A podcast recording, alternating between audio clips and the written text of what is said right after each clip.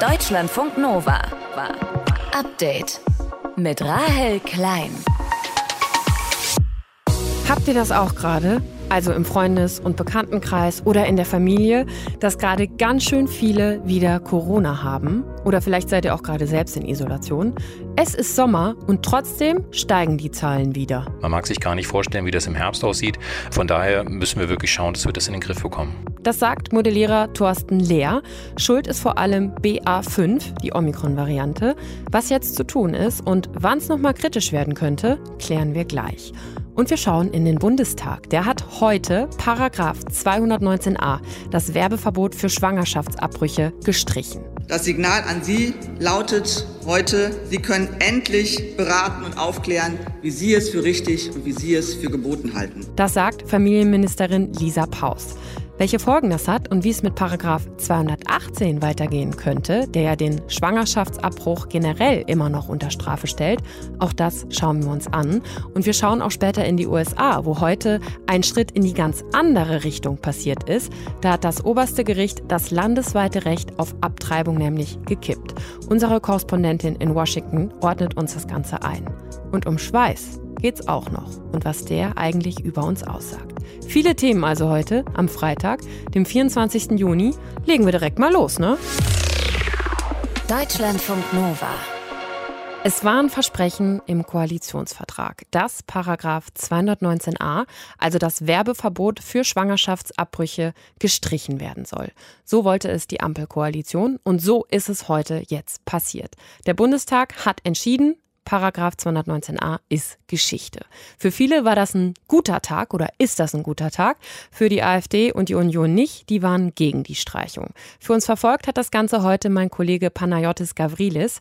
Panayotis, der Paragraph 219a ist jetzt abgeschafft. Was ändert sich dadurch? Ja, im Prinzip ändert sich, dass Ärztinnen und Ärzte, die können in Zukunft auf ihrer Webseite sachlich über Abtreibungen und die Methoden informieren, ohne dass sie eine strafrechtliche Verfolgung befürchten müssen. Wir erinnern uns ja vielleicht an den Fall der Gießener Ärztin Hähnel. Sie war ja sozusagen das prominente Gesicht. Sie hat ja dagegen gekämpft, gegen diesen Paragraphen und wurde auch verurteilt. Und das ist jetzt sozusagen Geschichte. Und Lisa Paus, die ist Familien- und Frauenministerin. Und die hat heute, das kann man so sagen, sich sehr gefreut und Folgendes gesagt. Mit der Abschaffung des 219a endet endlich die jahrzehntelange Stigmatisierung und Kriminalisierung von Ärztinnen und Ärzten. Das Signal an Sie lautet heute, Sie können endlich beraten und aufklären, wie Sie es für richtig und wie Sie es für geboten halten. Gesundheit und Selbstbestimmung von Frauen, das sind Menschenrechte. Und wir machen heute den Weg genau dafür frei. Wie lief denn die Debatte heute ab im Bundestag? Also man muss sagen, die Ampelfraktionen, die haben sich alle gefreut. Es gab eine große Mehrheit. Also die Ampelfraktionen haben zusammen mit der Linksfraktion die Abschaffung des 219a beschlossen. Die Union und die AfD waren dagegen. Die Debatte war extrem emotional, erwartbar und auch eben kontrovers. Und die Union, ich habe es gesagt, und die AfD, die haben eben gegen die Streichung von 219a gestimmt. Also sie haben sich sehr empört gezeigt über die Jubellaune der Ampelparteien. Es gibt ein Video der SPD-Fraktion auf Twitter, das sorgte für viel Unmut, weil da eben so zu Walzer Musik äh, in Slow Motion SPD-PolitikerInnen so gegen so Schaumboxen springen, auf denen 219a steht und die quasi kaputt machen und sagen irgendwie, ist ja schön und gut, wenn ihr euch freut und das gut findet, aber das ist ein bisschen too much. Mhm. Und beide, AfD und Union, argumentieren, Frauen könnten sich doch bereits heute ausführlich über Schwangerschaftsabbrüche informieren. Und Elisabeth Winkelmeier-Becker von der CDU hat zudem kritisiert, mit der Streichung würde doch proaktive Werbung für Schwangerschaftsabbrüche ermöglicht. Und sie wirft der Ampel vor, nicht an das ungeborene Leben zu denken. So ähnlich argumentiert auch die AfD und spricht äh, auch von, Zitat, Tötung. Also eine relativ krasse, drastische Sprache, aber also Jubellaune auf der einen Seite, Ampel- und Linksfraktion und eben Empörung auf der anderen Seite. Du hast Christina Hähnel, die Ärztin, eben schon kurz angesprochen. Die ganze Debatte hm. um Paragraph 219a hatte sie ja damals 2017 angeregt nach einem Urteil gegen sie. Sie ist damals verurteilt worden, weil sie auf ihrer Homepage über Schwangerschaftsabbrüche informiert hatte. Hat die Entscheidung heute jetzt auch einen Einfluss auf ihre Strafe von damals? Ja, Also Hähnel und andere Ärztinnen, die bereits auf Grundlage dieses Paragraphen, also 219a, verurteilt wurden, die sollen rehabilitiert, also entschädigt werden. Und zudem, und das ist jetzt eben das Wichtige für Hähnel, sollen die Urteile rückwirkend aufgehoben werden und laufende Verfahren eingestellt werden. Und hier geht es ganz konkret darum, um Urteile, die nach dem 3. Oktober 1990 gesprochen wurden. Also Hähnel, die jahrelang eben gegen 219a juristisch gekämpft hat, hatte Grund zur Freude und das hat sie auch gezeigt. Sie war sichtlich erleichtert auf der Tribüne Tribüne des Bundestages, also hinter ihrer Maske, konnte man erkennen, dass sie sich gefreut hat. 219a betrifft eben das sogenannte Werbeverbot für Abtreibung, ist jetzt abgeschafft worden, aber bestehen bleibt ja Paragraph 218, der den Schwangerschaftsabbruch allgemein unter Strafe stellt. Wie geht es mit dem jetzt weiter?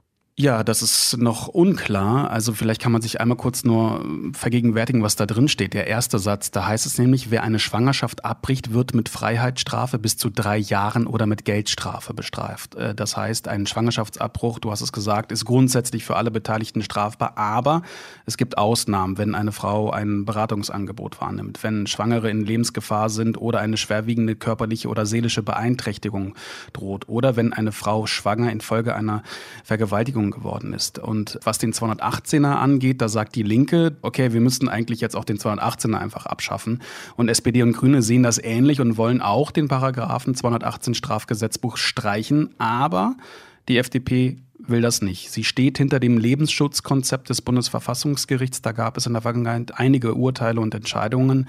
Und die FDP hält eben die bestehende Regelung für ausreichend. Aber Lisa Paus, die Frauen- und Familienministerin, hat in ihrer Rede gesagt, ja, wir müssen aber auch darüber reden. Und es soll eben eine Kommission geben, um darüber zu reden. Ich bin mir nicht sicher, ob der 218er gestrichen wird, aber es wird auf jeden Fall Diskussionen geben. Paragraph 219a ist heute gestrichen worden. Das hat der Bundestag beschlossen. Was das bedeutet, darüber habe ich mit Panayotis Gavrilis aus unserem Hauptstadtstudio gesprochen. Deutschlandfunk Nova. Und wir schauen in die USA, wo es heute auch Entwicklungen in Bezug auf Schwangerschaftsabbrüche gegeben hat. Die gehen allerdings in eine ganz andere Richtung als in Deutschland. Fast 50 Jahre lang gab es in den USA ein landesweites Recht auf Abtreibung. Bis heute. Da hat der oberste Gericht dieses Recht gekippt und die Konsequenzen könnten massiv sein. Doris Simon ist unsere Korrespondentin in Washington. Sie ordnet das Ganze für uns ein. Doris, was bedeutet dieses Urteil jetzt für die Frauen in den USA?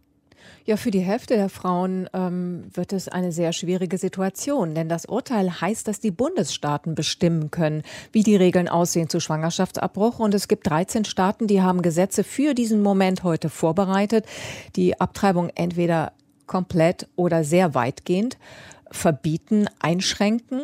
Und es gibt noch Staaten, die alte Gesetze haben, die gegolten haben bis vor 49 Jahren, die wirklich Schwangerschaftsabbruch verboten haben.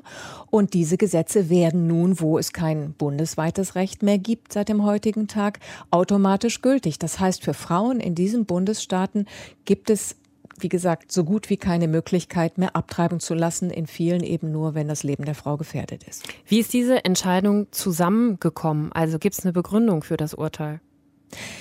Ja, technisch kann man sagen, dass über die Jahre das oberste Gericht immer mehr mit Richtern besetzt worden ist von der konservativen Mehrheit im Kongress damals und dem Präsidenten Trump vor allem, die eben gegen Abtreibung sind.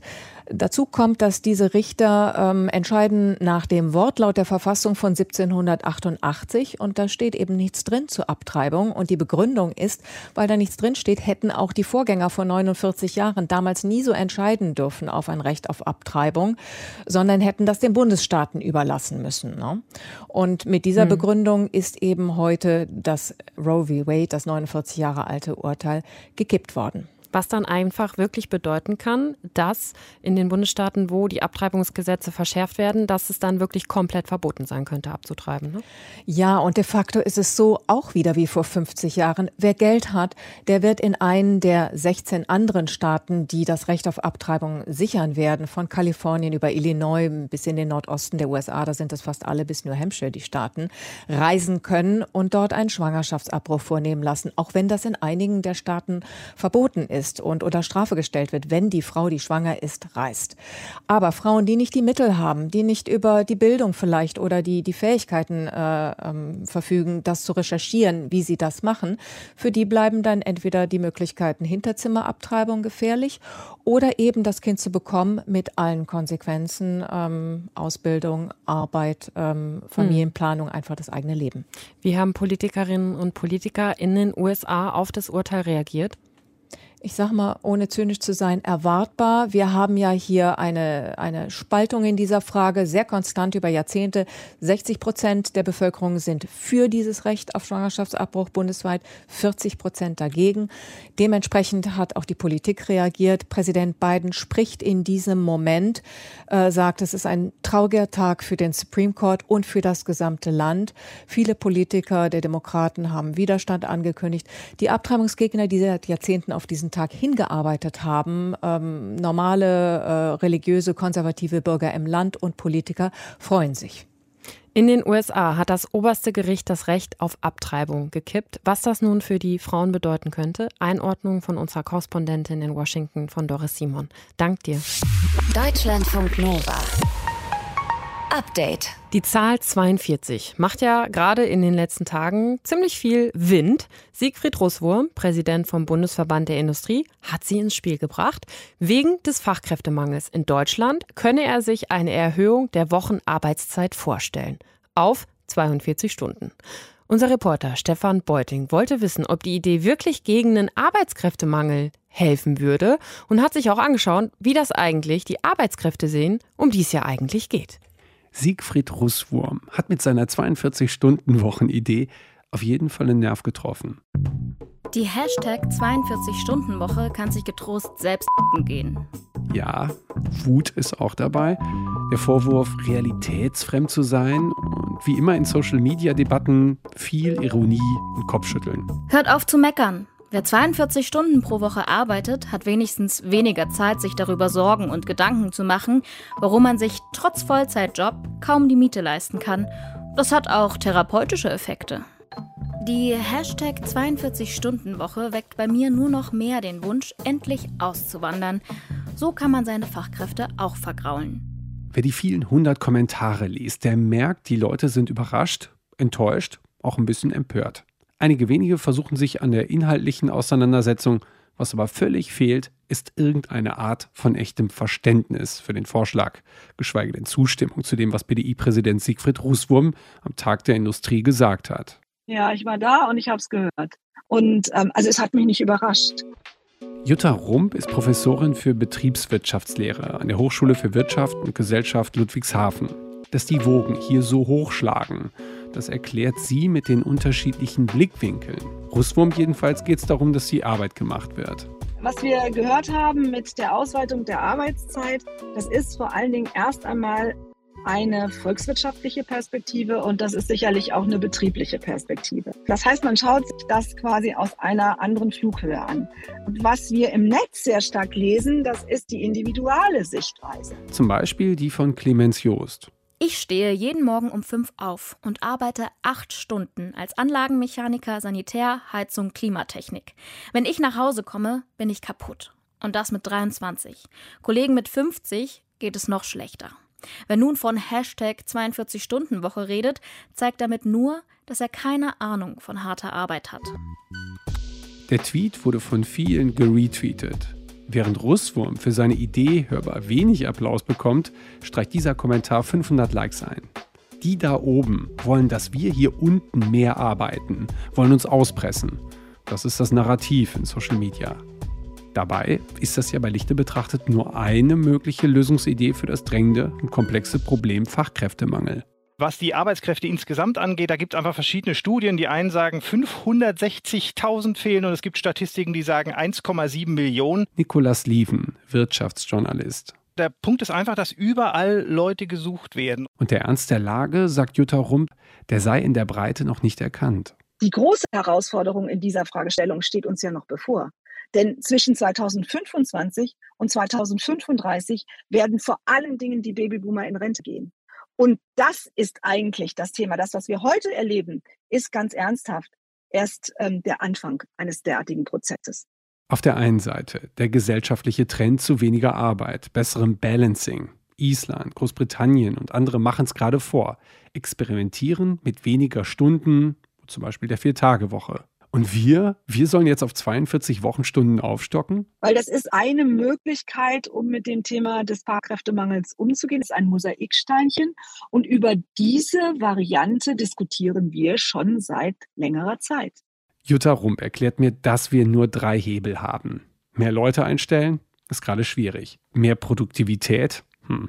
Also mehr Zeit pro Beschäftigtem. Und wenn eins und zwei nicht funktionieren und Hebel Nummer drei so viel Gegenwehr auslöst, sagt sie, müssen wir halt gründlicher darüber reden, dass dieser Wandel hier weit über die Frage der Wochenarbeitszeit hinausgeht. Finden wir keine Lösung für den Fachkräftemangel, dann geht es nämlich um Degrowth, ums Weniger, dann müssen wir, die Wachstumsexperten von damals, nämlich schnell zu Spezialisten werden.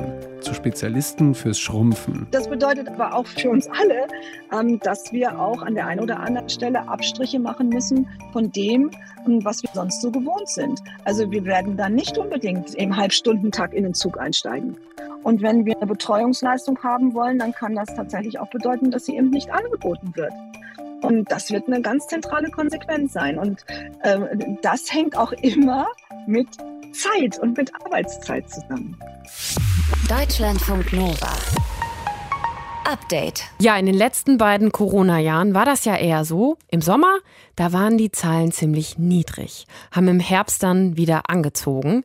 Dann kam allerdings Omikron in verschiedenen Varianten und inzwischen ist es so, dass BA5 auch in Deutschland für die meisten Neuinfektionen verantwortlich ist und dafür sorgt, dass die Zahlen jetzt schon wieder steigen. Sieben Tage Inzidenz heute am 24. Juni bei 618.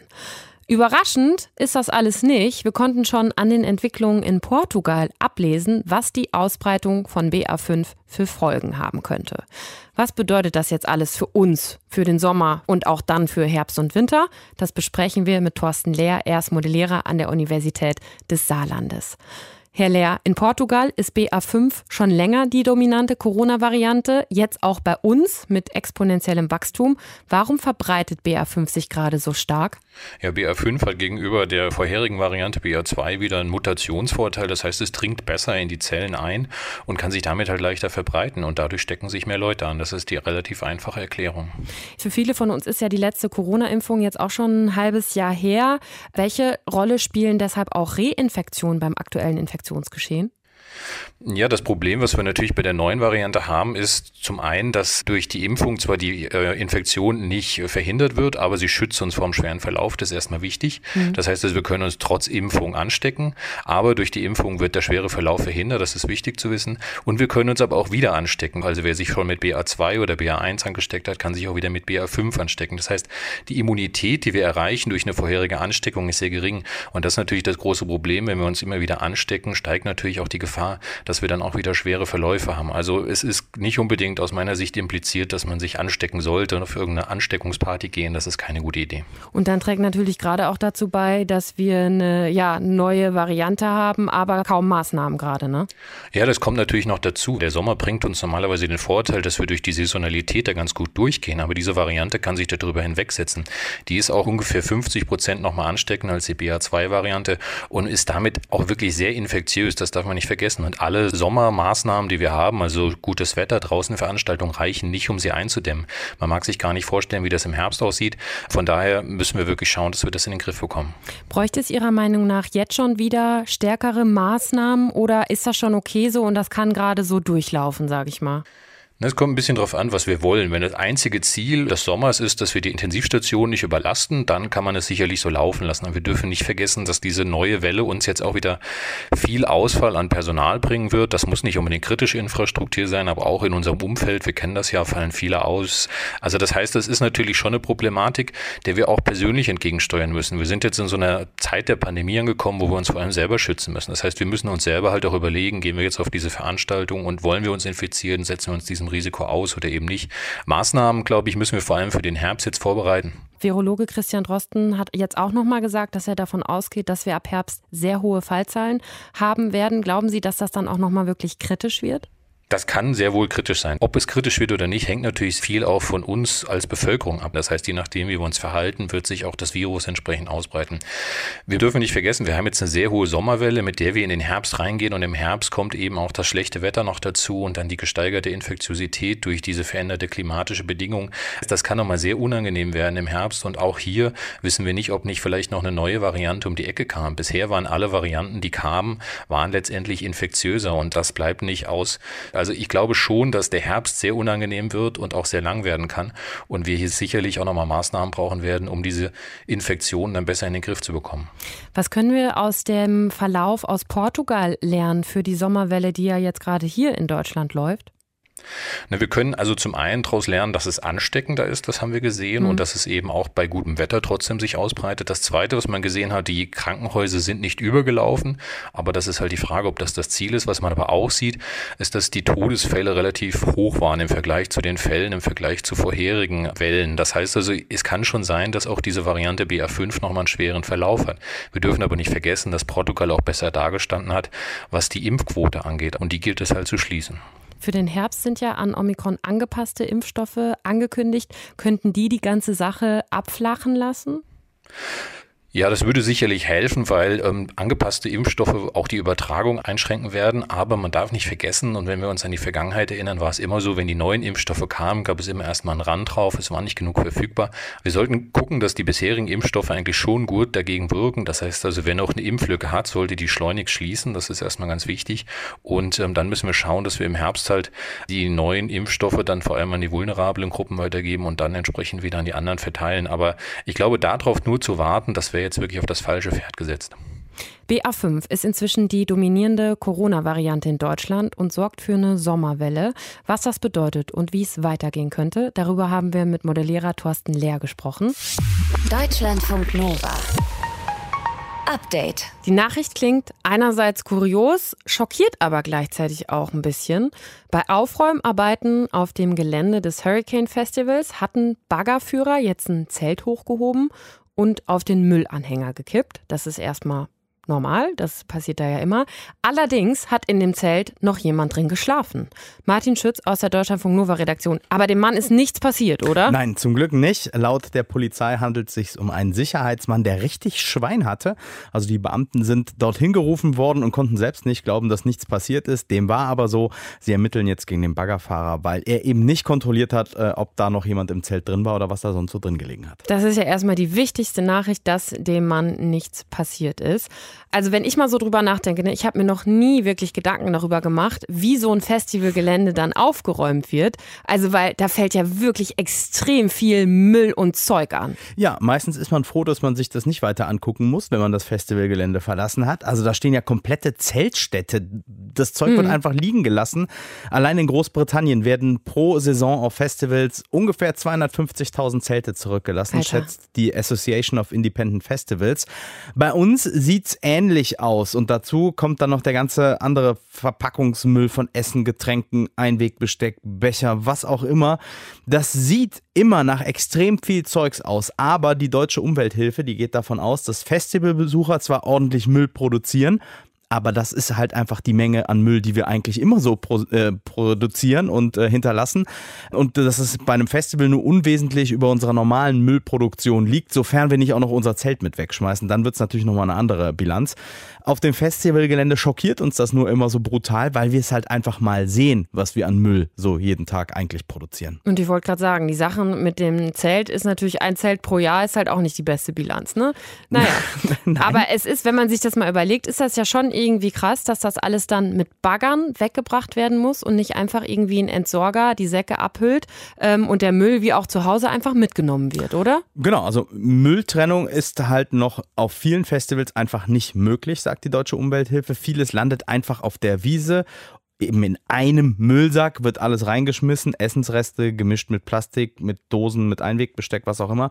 Christian Behrens von der Deutschen Umwelthilfe sieht aber bei den Veranstaltern durchaus den Willen, in Zukunft mehr auf Nachhaltigkeit zu achten. Was wir zum Beispiel in diesem Jahr ja beim Rock am Ring beobachten, ist, dass erstmals nicht nur auf Mehrwegbecher gesetzt wurde, sondern auch auf Mehrweggeschirr beim Catering auf dem Gelände und das ist natürlich eine ganz große Stellrad. An einem dreitägigen Festival fallen ja schon mal mehrere hunderttausend Einweg-Essensverpackungen an oder Teller und Besteckteile.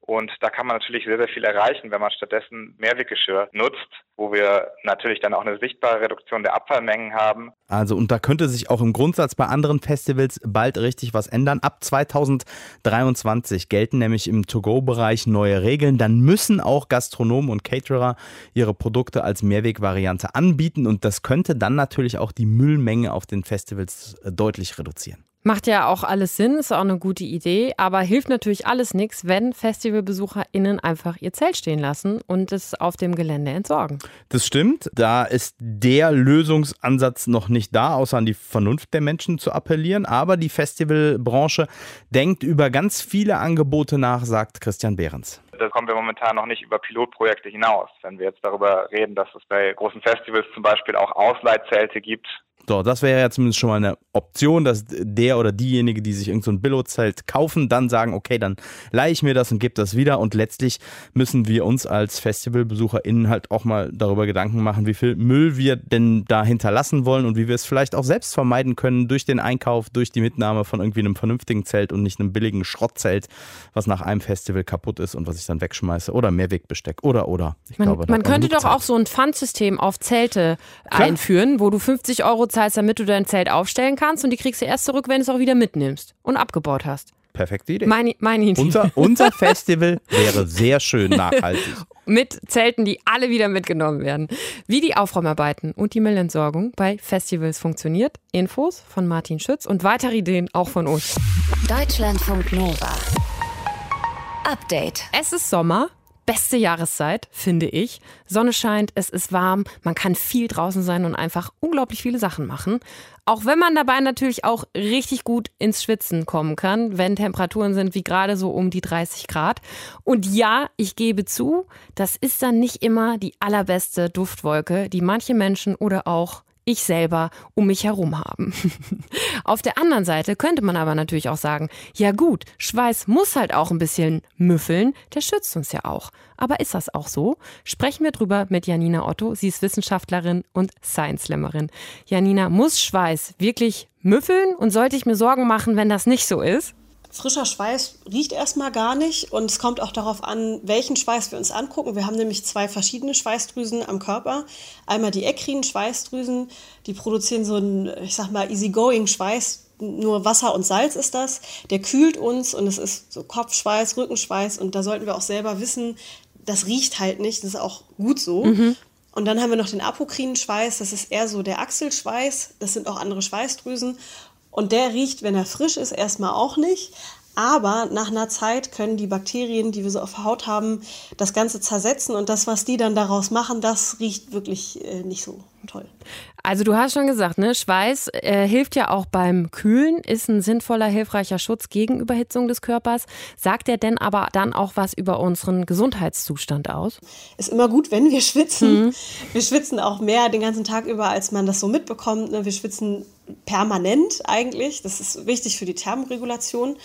Äh, also das ist erstmal schon mal sehr gesund. Wenn wir schwitzen, sollten wir uns auch nicht drüber ärgern, würde ich sagen. Mhm. Ja, und es gibt aber auch tatsächlich Hinweise auf Krankheiten, die mit dem Körpergeruch assoziiert sind.